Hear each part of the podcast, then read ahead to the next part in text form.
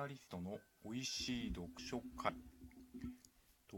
皆さんこんばんは。ミニマリストのヨッシーです。と今日はですねちょっと普段と違う感じで収録をしております。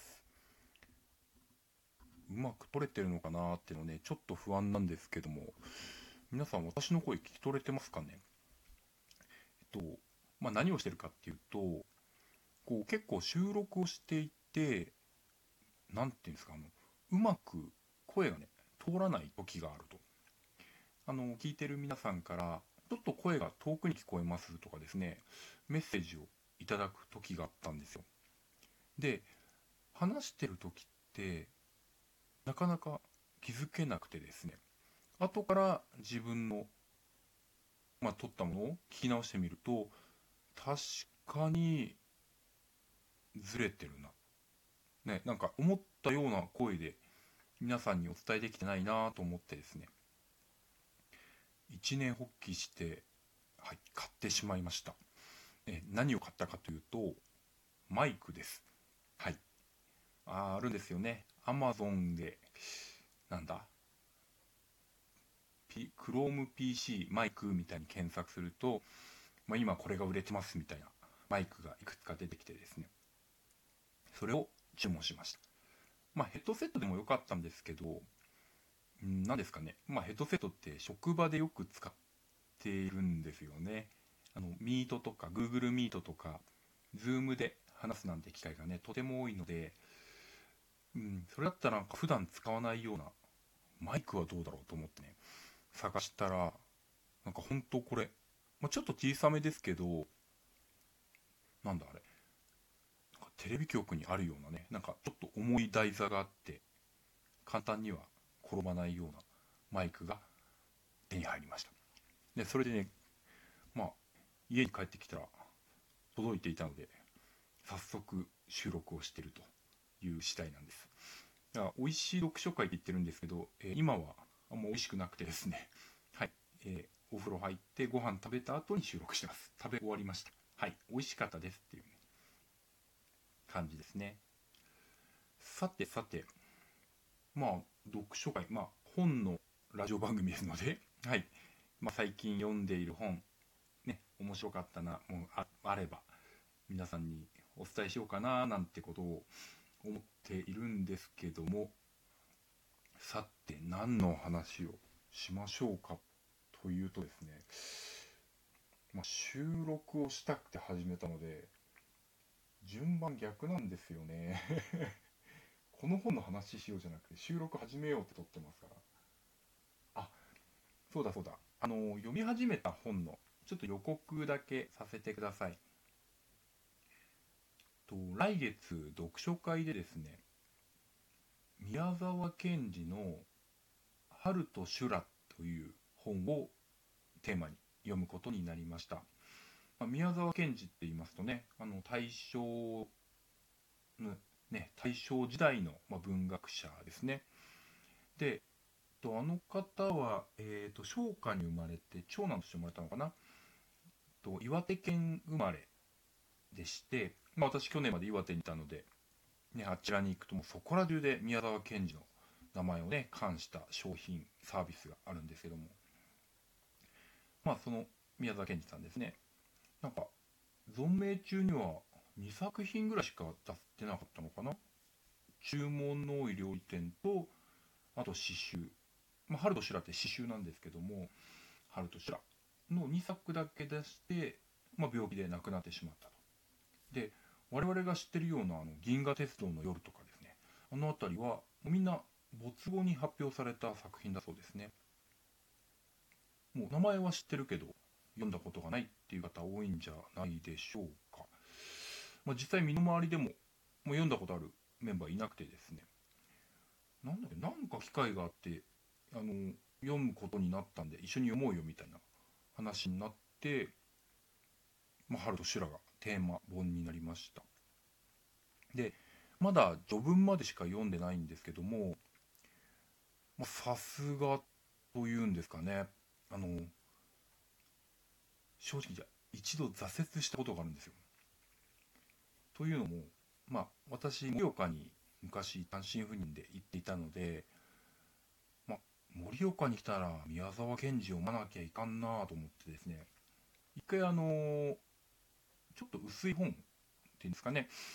薄くて、まあ、宮沢賢治の、まあ、小作品集みたいな本があったんで図書館で借りてみたんですよね。その時は、まあ、彼の言い回しまあ大正時代の本なので、まあ、当然その言葉の使い方が、まあ、ちょっと古典向きというか古典寄りなんですよね。パッと頭に入ってこないと。で人によってはそれが魅力的だと、まあ、確かにねあのしっかり読むとあの人あの農業学校出身なのでまあ植物とても詳しいんですよね。いろんなもののために花の名前が出てきたり木の名前が出てくると。で鉱物にも詳しいのでこう何か物のた例えにですね翡翠だとか水晶だとかですねそういった鉱物が出てくると。宝石も出てくると。そういうのを織り交ぜながら表現するのでまあ今でもね本当に熱狂的なファンがいる宮沢賢治ワールドが広がるというわけなんですね。なんか文体に特徴がありすぎるというか、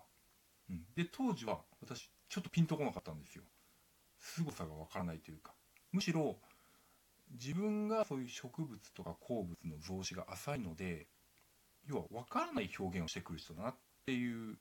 イメージだったんですよね。でこれ結構大事なポイントだと思ってて読みやすい本って何だろうって考えた時に自分が普段考えてることに近しいことを言ってる人。まあ例えば同じ趣味を持ってる人とかですよね。とかはほんと苦もなく頭に入ってくるんですよ。例えばまあ過去にも何度か名前出してますが伊集院光というタレントがいます。あの人落語元落語家なのかな。でラジオパーソナリティになって落語家辞めてっていうキャリアの持ち主なんですけどすごいテレビゲーム好きなんですよね。だから物の例えにそういうゲームの例えをする、まあ、スーパーマリオであったりだとかゼルダだったりとかあと結構あの昔のゲームだったり最新のゲームを幅広く遊んでるのでまあ遊びで例えるんです。で私はゲーム大好きなのでああなるほどなってすごいしっくりくるんですよね、まあ、だから好きなんですけど。だから当時で言うとその宮沢賢治風の表現っていうのはもう知らない外国語みたいな触れ方だったんですよね。で今春と修羅まあね一番最初に紹介した本をこう改めて読み始めてみるとですねその3年前かな3年前に読んだ時よりはだいぶこう馴染むような文体だなと感じるようになりました、まあ、一番はあれですね。あの、まあ、よく話題にも出してますけど自分がこう植物に触れるようになった。だから野菜を育てるようになったとか。で結構そういうブログとかそう野菜を育てるっていうことに関する知識を得るようになってきたんですね。そうするとまあこういう記事読んでれば野菜の名前はもちろんですけどコンパニオンプランツで他の野菜も出てくるしなんか当然花の名前とかも出てくるし木の名前も出てくると。だから自分の中にこう宮沢賢治を受け入れる土壌ができてきたっていうね。と偉そうに言いますが。うんだと思うんですよね。じゃなかったら3年前と一緒でもう序文からうわーほんとわかんないわってなってたと思います。まあとはいえですねあのやっぱり分かんないですね。はい。あの序文のところで本当なんだっけな。青色の有機青色我々人間は青色の有機伝統である。みたいなとこから始まりますね。私たちは青く発光するランランプだと。なんだそれって言って読んでいくんですね。そうすると、まあ、我々はその因果まあ関係ですよね。何かが原因があって結果があるという。原因と結果が面々と連なる中でついたり消えたりしてるランプみたいなもんなんだと。ちょっとあのディストピア的な印象を受けるような表現ですよね。まあもうあんまり自己意識がないというかもう何かに原因があるからなんかこうさせられてああさせられてそして消えていくんだみたいな。そんな儚さも感じますし、うん、そこでこう人を伝統に例えるっていう擬人も面白いなと思いますね。あとはこう雲だったり植物の名前もよく土文からもすごい出てくるんですけど結構わからないワードがあってもうインターネット弾きながら詩を読むっていうねまあこれがいいか悪いかで多分悪いかもしれないんですけどあの1回目からそういうリファレンスを入れた方が面白そうな感じがします。本当わからなすぎてですねあの自分の直感で読めない。まだ。うん、ただ前よりは頑張れるかなっていうですね。まあ本読むのに頑張るなって話なんですけど、まあ、あの宮沢賢治というねこう大正時代の、ま、詩人文学者ね誰もが知ってる作品なので一回こう自分の血肉にできないものかと、はい、頑張って読んでみようと思います。でまた今度の土曜日にライブ放送も流しますけどそこまでちょっと読み進めていたらですねあの宮沢賢治何たるものぞと話をさせてもらいますね。はい、まあ、というわけで今日はこう新しく設置したマイクのテスト運用かつ春と修羅の冒頭のお話をさせてもらいました。はい。聞いていただいてありがとうございました。またよろしくお願いします。よしでした。